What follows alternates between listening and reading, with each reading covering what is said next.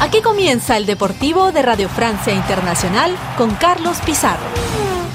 Saludos y bienvenidos a una nueva entrega del Deportivo de Radio Francia Internacional. Prepárense hoy para navegar por el Océano Atlántico a una velocidad endiablada, ya que vamos a contactar con el tripulante que está marcando un camino histórico en la vela sudamericana, ya que en esta edición vamos a festejar con el uruguayo Federico Guasman su reciente victoria en la importantísima regata Mini Transat, competencia en la que cruza en solitario el Océano Atlántico. Fede será el gran invitado y eje del programa de hoy, donde también tocaremos de fondo el fútbol de selecciones y nuestra página polideportiva. Hoy es lunes 20 de noviembre, un breve paréntesis y entramos en materia. Sean todos bienvenidos al Deportivo de Radio Francia Internacional. Saludos desde París. El planeta fútbol está disfrutando durante estos días de una nueva fecha FIFA en la que la mayoría de selecciones nacionales se juegan su futuro de cara a los próximos campeonatos continentales. Es el caso de las selecciones pertenecientes a la UEFA que andan regalando los últimos billetes para optar a disputar la próxima Eurocopa 2024 que se disputa el próximo verano en Alemania. Entre hoy y mañana martes vamos a conocer los tres últimos países que se van a unir a Suiza, Países Bajos, Rumanía, Alemania, España, Escocia, Bélgica, Francia, Portugal, Turquía, Inglaterra, Austria, Hungría, Eslovaquia, Albania y Dinamarca. Quedan todavía la clasificación de países tan importantes como Croacia, Gales o la Gran Italia, que necesitaría un empate esta noche ante Ucrania para atar su clasificación y no prestarse a un nuevo traspiés luego de quedarse fuera de los dos últimos mundiales. Aún así, habrá tiempo para la reválida, ya que las tres últimas plazas de esta Eurocopa van a salir de los playoffs que se disputen en marzo. Entre tanto, en Sudamérica se prepara una nueva fecha para la clasificación al próximo Mundial de Fútbol, con la vista puesta en el choque que van a mantener Brasil y Argentina en el mítico Maracaná mañana martes. Será el inicio de la sexta fecha en la que los campeones del mundo lideran la clasificación con 12 unidades, seguida muy de cerca con Uruguay 10 puntos y Colombia que ahora como tercera tiene 9 unidades. Precisamente la selección cafetera es la única embatida hasta el momento y tendrá su próximo duelo ante Paraguay en Asunción. Entre tanto, Uruguay, que ganaba a Argentina en la pasada fecha, pretende tomar este liderato con la vista puesta en un encuentro como local ante Bolivia, mientras que Venezuela, Ecuador, Chile y Perú van a contar con una nueva oportunidad para no quedar descolgados en sus sueños mundialistas. Una necesitada selección peruana que va a recibir a una resurgida Venezuela y una selección de Ecuador que recibe a una selección de Chile en plena crisis tras la dimisión de su técnico, el argentino Eduardo Berizo. He hablado recién con el presidente de, la federación y le he manifestado mi deseo de, de dejar el cargo. Los resultados no han sido los esperados y es digno reconocer que cuando la cosa no funciona eh, uno debe saber reconocerlo.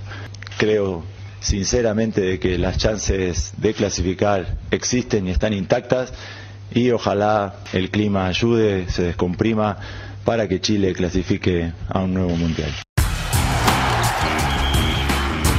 La regata Mini Transat es conocida como el Himalaya del Mar, una de las citas mundiales obligadas de la navegación en solitario. Los tripulantes que compiten en embarcaciones de 6,5 metros sin asistencia exterior y en dos tramos tienen que cubrir una distancia de 4.050 millas náuticas, el equivalente a unos 6.518 kilómetros. Desde hace una semana hay un ingeniero mecánico industrial uruguayo de 34 años llamado Federico Guasman que ha grabado su nombre en la prestigiosa tras convertirse en el tercer navegante no francés que se alzaba con esta victoria tras el estadounidense Norton Smith en 1979 y el suizo Ivan Bourgogne en 1995. Fede, que así le llaman los más cercanos, llegaba a la meta ubicada en el puerto de Saint-François, en la Guadalupe, con una ventaja de más de 80 kilómetros sobre el segundo clasificado, el español Carlos Manera. Y allí nos vamos hasta Guadalupe, donde nos está esperando ya el campeón sudamericano, al cual le damos la bienvenida al Deportivo de Radio Francia Internacional. Felicidades, Fede. Muchísimas gracias, Carlos. Aquí estamos contentos. ¿Te lo crees ya o te tienes que seguir pellizcando? Eh, no, aún, aún estamos cayendo de lo que, de lo que ha pasado. Contento y, entendiendo lo que, lo que significa. Mira que te ha dado tiempo a festejarlo con la gran ventaja que sacaste al resto de competidores, 80 kilómetros de ventaja con respecto al segundo clasificado Carlos Manera, es decir, que has visto entrar a todos tus rivales desde el muelle. Sí, el otro es el, es el único que sabe por lo que tú pasaste y tú sabes lo, por lo que él pasó, porque está duro. Ahí fuera las condiciones son duras y, es lo lindo de poder abrazar a cada uno de los que llegan. Pero sí, sí fue bien, hice una buena estrategia y pude sacar una buena ventaja con muy buena velocidad de barco. Y las roturas que tuve tampoco fueron este, limitantes que, que, me hayan hecho abandonar la regata, sino que, bueno, pude lidiar con, con ellas. Antes de indagar en esta proeza, cuéntame cómo viviste esta carrera, destacando en la segunda etapa que te la devoraste desde principio hasta final tú solito. ¿Cuándo visualizaste la victoria y cuál fue el momento más crítico, más complicado? Bien, con respecto a visualizar la victoria, tenía muy claro que ese, esos pensamientos no me llevaban a, ningún lado, de, realmente visualizarlo en, en, el agua no, no me estaba ayudando porque genera mucha expectativa. Y a medida que tú vas escuchando, en, bueno, cada día nos pasan un parte meteorológico con un, con, como un ranking, viene a ser de posición, y vas escuchando que venís bien, que vienes bien y tal. Eh, yo trataba de no pensar en eso, porque eh, todo el tiempo tienes algún problema, que se te enreda el speed, que te hace una, un Chinese Jive, que se llama una, una eh, inesperada, por así decirlo, y, todos esos problemas son difíciles de sortear y donde se rompen muchas cosas. Entonces, cuando te has creado una expectativa muy grande, tienes un problema de eso, caes muy fuerte y te, duele bastante más. Entonces pretendí en toda la regata no estar pensando en que en lo que realmente estaba pasando, que era que, estaba sacando 80 o más millas de ventaja, y solamente lo, lo, lo, lo, lo saboreé realmente como estaba en la línea. Como estaba en la línea dije, bueno, ya está, ahora sí, suelta todo, que ya está. Entonces, en realidad, por, por esa parte, no, no, no, no corrí la regata pensando que, que ganaba. Nunca. Y sobre todo las consecuencias que traía esta victoria tuya, Fede, porque te has convertido en el primer sudamericano en ganar esta prueba, el tercero no francés, algo que sin duda va a marcar un hito. Eh, yo te quería preguntar, ¿cómo, cómo está la salud de la vela sudamericana? ¿Con qué medios eh, se cuenta hoy en día? ¿O hay que migrar aún a, Europa, Norteamérica para explotar el talento de cada skipper sudamericano? Es muy variado porque hay muchos centros este, muy preocupados en varios países este, que bueno, son fomentados por cada, gobierno y hay, hay, la verdad que se, se, ha movido mucho, pero sin duda para los, los deportistas olímpicos, por ejemplo, todos tienen su campaña montada en Europa, ¿no? Tienen su barco en Europa. Y para el resto de las clases que no son olímpicas, bueno, se mueve mucho a nivel de los Juegos del Sur, Juegos Panamericanos. Hay muy buen nivel, es que hay clases en las que son insuperables los brasileños, los argentinos. Hay muy buen nivel pero sí, sin duda que cuando llegas a un punto como si fuera olímpico o clases así offshore en las que en las que hay tanta tanto tanta historia de fondo, por ejemplo en Francia, eh, es inigualable, no, no, no, no existe en Uruguay, no. A nivel oceánico en Uruguay no hay. Sin duda que esto tiene un impacto muy grande, sí. Porque tú crees que, por ejemplo, en Sudamérica son conscientes de la gesta que has marcado, del valor real de esta victoria, porque aquí en los medios europeos está muy bien reflejada y en algunos medios sudamericanos ha pasado inadvertida. Sí, sin duda. Sí, de hecho, en el propio Uruguay ha pasado algunas cosas inadvertidas. Es que es, bueno, tú lo sabes, pero es difícil explicar cómo es una cultura completamente diferente en cuanto a lo que es náutica, ¿no? Entonces, al final, hacer entender, por ahí me llama un medio a mí de, Uruguay y me dice, va, que dura una travesía sin poder comer y dormir. Me hablan de las cosas básicas en las que en las que sí, sin duda, son importantes y son la clave para, para andar y para ganar, pero que son las que le llaman la atención para, para cualquier travesía, que es primero último o, lo que hagas, pero en solitario a través del Atlántico. Entonces, sí, sin duda están años luz de lo que es poder este, entender que fue con una dedicación y con buen nivel y con una preparación. Pero bueno, se va avanzando a poco, yo creo que esto sirve, hay un montón de, de escuelas náuticas que sí que lo están fomentando y a nivel náutico sí que se ha explotado mucho. Y bueno, el problema es ese, que el mundo náutico en Uruguay no le llega a los talones al mundo del básquetbol, ni a los talones del mundo del fútbol, ni a los talones a los otros deportes, ese es el problema. Pero ahí está Fede Wasman para abrir camino, para ser un pionero y para marcar eh, la senda a los que vienen por detrás. Esto estoy casi seguro. Porque, por cierto, tu victoria tampoco ha sorprendido a los especialistas de esta disciplina, ya que antes de que se diese el arranque, la largada a la competencia, tú partías como uno de los favoritos. ¿Esto te supuso alguna presión en algún momento? Sí, sí, yo creo que como este año me fue muy bien, creo que de las cinco regatas que gané tres y quedé segundo en dos, este, sí, me pusieron como favorito, porque también la última regata, que era como la más oceánica, por así decirlo, gané. Entonces al final, sí, yo creo que eso me jugó un poco.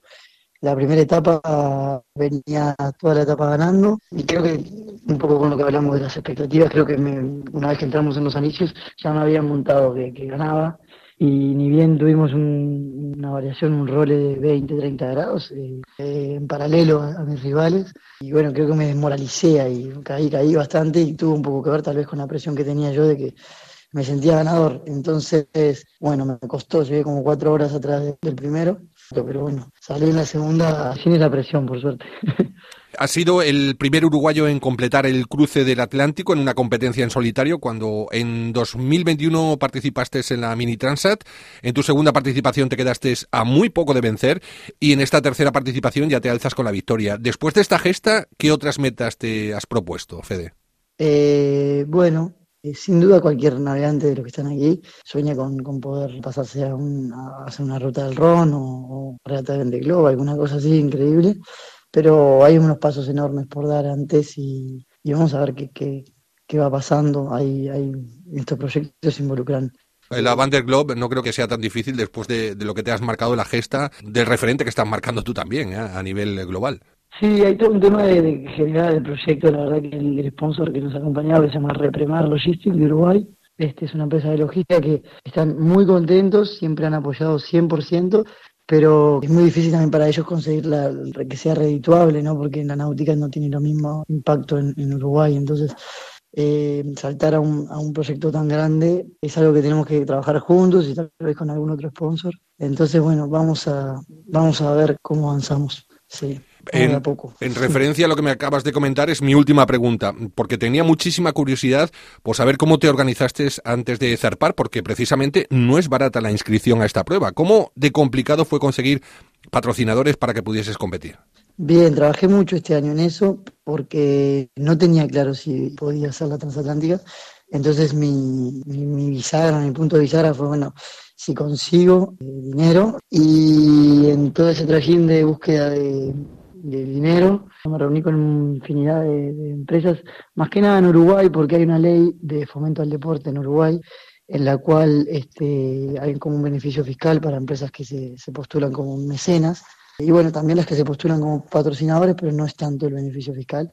Y bueno, tratar de, de entrarle con esa herramienta a las empresas, que ya lo había probado en 2021, pero no había tenido éxito. Pero bueno, ahora lo hice mm, con una empresa de por medio, bastante más fácil para ellos y, bueno, se dio, algunas empresas lo, lo, tomaron y aún así ese dinero yo no conté con ese dinero hasta, aún no ha llegado ese dinero. que yo tuve que pedir préstamos por todos lados, he conseguido la manera que me paguen las velas otros competidores al final, porque al final si no pagaba con IVA y millones de gastos.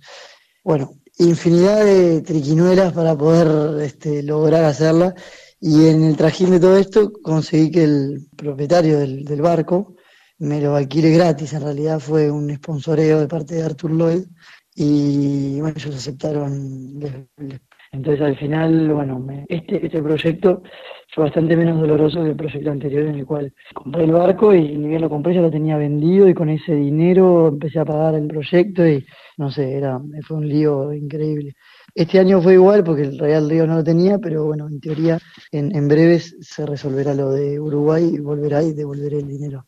que tengo, que tengo prestado por este proyecto. Claro, ahora tienes que devolver las deudas, pero no te preocupes porque seguramente esto te va a ayudar también en un futuro, para que sepan los oyentes de que es una competición tan difícil como la deportiva, la de eh, buscar patrocinadores, es otro mundo aparte y es una competición tan dura como navegar. ¿eh? Exactamente. es ir día tras día, reunión tras reunión, a vender el, proyecto. Bueno, pues aquí te vamos a despedir, Fede. Antes que nada, vamos a disculpar a nuestros oyentes a lo mejor por el sonido que nos llega desde Guadalupe, donde tú te encuentras en estos momentos, pero bueno, yo creo que se, ha entendido prácticamente todo lo que queríamos saber. Federico Guasman, ha sido un verdadero placer tenerte en el Deportivo de RFI, que sigas festejando tu victoria y sobre todo que sigas marcando más proezas defendiendo a la vela sudamericana. Nuestras felicidades, campeón. Muchísimas, muchísimas gracias, Carlos. Un abrazo enorme de Guadalupe. El Deportivo de RFI. Entramos ya en el repaso a la página polideportiva, como no, con tenis, luego de que el número uno mundial, el mejor tenista de todos los tiempos, el que va a ser el más laureado de la historia, el serbio Novak Djokovic, se alzase con la victoria en la final del Máster de Maestros, que consagraba a cada final de temporada los ocho primeros tenistas del mundo. Esta vez el serbio derrotaba al italiano Yannick Sinner en la final de Turín por un marcador de 6-3, 6-3, un nuevo récord para Nole que ya se convierte de este modo en el primer jugador de la historia en ganar el Master ATP en siete ocasiones, desbancando de esta manera el récord que ostentaba el suizo Roger Federer con seis trofeos de maestros. En cuanto a los motores mecánicos, el pasado fin de semana fue completito. De un lado, en Fórmula 1, el neerlandés Max Verstappen, campeón anticipado del Mundial esta temporada, conquistaba el Gran Premio de Las Vegas al superar en una emocionante carrera nocturna al monegasco Charles Leclerc y el mexicano Checo Pérez, que pase lo que pase va a terminar la temporada en el segundo lugar. Y en MotoGP, victoria del italiano Fabio de Giamantonio en el Gran Premio de Qatar, que le robaba la primera posición en los últimos metros a su compatriota Francesco Bagnaia. A pesar de llegar segundo, Bagnaia dio un paso de gigante hacia su segundo título mundial consecutivo después de la decepcionante actuación de su máximo rival, el español Jorge Martín, que solo pudo ser décimo. El título de la categoría reina de moto de velocidad se va a decidir el próximo fin de semana con el cierre de la temporada en el Gran Premio de la Comunidad Valenciana. Con esta nota vamos a poner el punto y final a la actualidad deportiva de RFI. Alan Vidal estuvo al mando del control técnico, les habló Carlos Pizarro. Nos volvemos a escuchar de aquí a siete días. Hasta entonces, por favor, traten de ser felices en la medida de lo posible.